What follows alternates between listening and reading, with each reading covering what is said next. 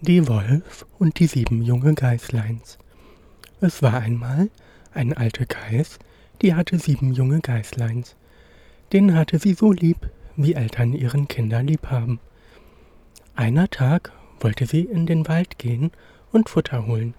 Da rief sie allen sieben herbei und sprach Liebe Kinder, ich will hinaus in den Wald. Nehmt euch in Acht vor dem Wolf. Wenn sie hereinkommt, frisst sie euch allen mit Haut und Haar. Die Bösewicht verstellt sich oft, aber an ihrem raue Stimme und an ihrem schwarze Füße werdet ihr ihn gleich erkennen. Die Geißlein sagten, liebe Mutter, wir wollen uns in Acht nehmen, du kannst ohne Sorge fortgehen. Da meckerte die Alten und machte sich getrost auf den Weg. Es dauerte nicht lange, da klopfte jemand an den Haustür und rief Macht auf, ihr liebe Kinder, eure Mutter ist da und hat jedem von euch etwas mitgebracht. Aber die Geißleins hörten an dem raue Stimme, dass es die Wolf war. Wir machen nicht auf, riefen sie, du bist nicht unser Mutter. Die hat einen feine und liebliche Stimme, aber dein Stimme ist rau. Du bist die Wolf. Da ging die Wolf fort zu einem Kaufner und kaufte sich ein großen Stück Kreide.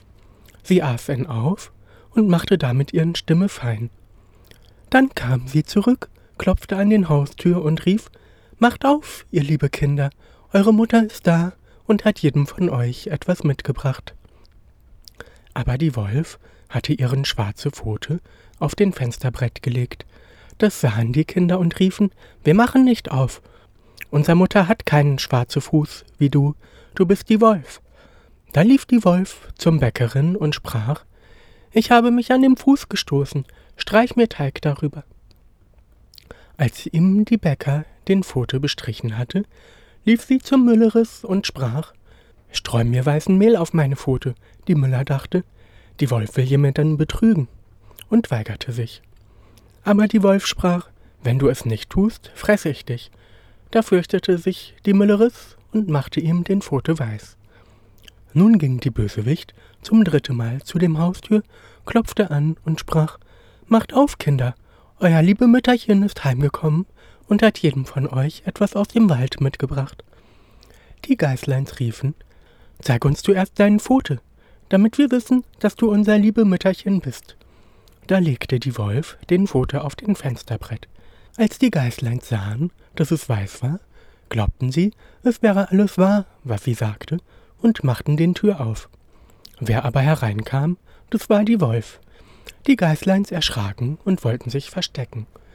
Die eine sprang unter den Tisch, die zweite in den Bett, die dritte hinter den Ofen, die vierte in den Küche, die fünfte in den Schrank, die sechste unter den Waschschüssel, die siebente in den Kasten der Wanduhr. Aber die Wolf fand ihns alle und verschluckte einen nach dem anderen. Nur den jüngste in dem Uhrkasten, den fand sie nicht. Als die Wolf satt war, trollte sie sich fort, legte sich draußen auf dem grüne Wiese unter einen Baum und schlief ein. Nicht lange danach kam die alte Geiß aus dem Wald wieder heim. Ach, was musste sie da sehen? Die Haustür stand sperrangelweit offen, Tische, Stühle und Bänke waren umgeworfen, die Waschschüssel lag in Scherben, Decke und Kissen waren aus dem Bett gezogen. Sie suchte ihren Kinder, aber nirgends waren sie zu finden. Sie rief ihns nacheinander bei ihrem Namen, aber niemand antwortete. Endlich, als sie den Jüngste rief, antwortete eine feine Stimme Liebe Mutter, ich stecke im Uhrkasten. Die Geiß holte ihn heraus, und sie erzählte ihm, dass die Wolf gekommen war und den anderen alle gefressen hatte. Da könnt ihr euch denken, wie die alte Geiß über ihren arme Kinder geweint hat. Endlich ging sie in ihrem Kummer hinaus, und die jüngste Geißlein lief mit. Als sie auf den Wiese kam, lag die Wolf immer noch unter dem Baum und schnarchte, dass die Äste zitterten. Die alte Geiß betrachtete ihn von allen Seiten und sah, dass sie ihrem volle Bauch sich etwas regte und zappelte. Ach Gott, dachte sie, sollten meine armen Kinder, den sie zum Abendbrot hinuntergewürgt hat, noch am Leben sein? Da musste die Geißlein nach Hause laufen und Schere, Nadel und Zwirn holen. Dann schnitt die Mutter dem Bösewicht den Bauch auf.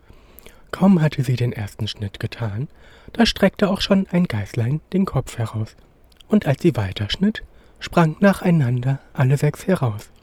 Sie waren heil und gesund, denn die Wolf hatte ihns in ihrem Gier ganz hinuntergeschluckt. Das war eine Freude.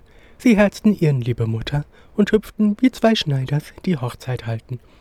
Die Altin aber sagte, Jetzt geht und sucht Wackersteine, damit wollen wir dem böse Tier den Bauch füllen, solange sie noch schläft. Da schleppten die sieben Geißleins in allem Eile Steine herbei und steckten ihm so viele in den Bauch, wie sie nur hereinbringen konnten.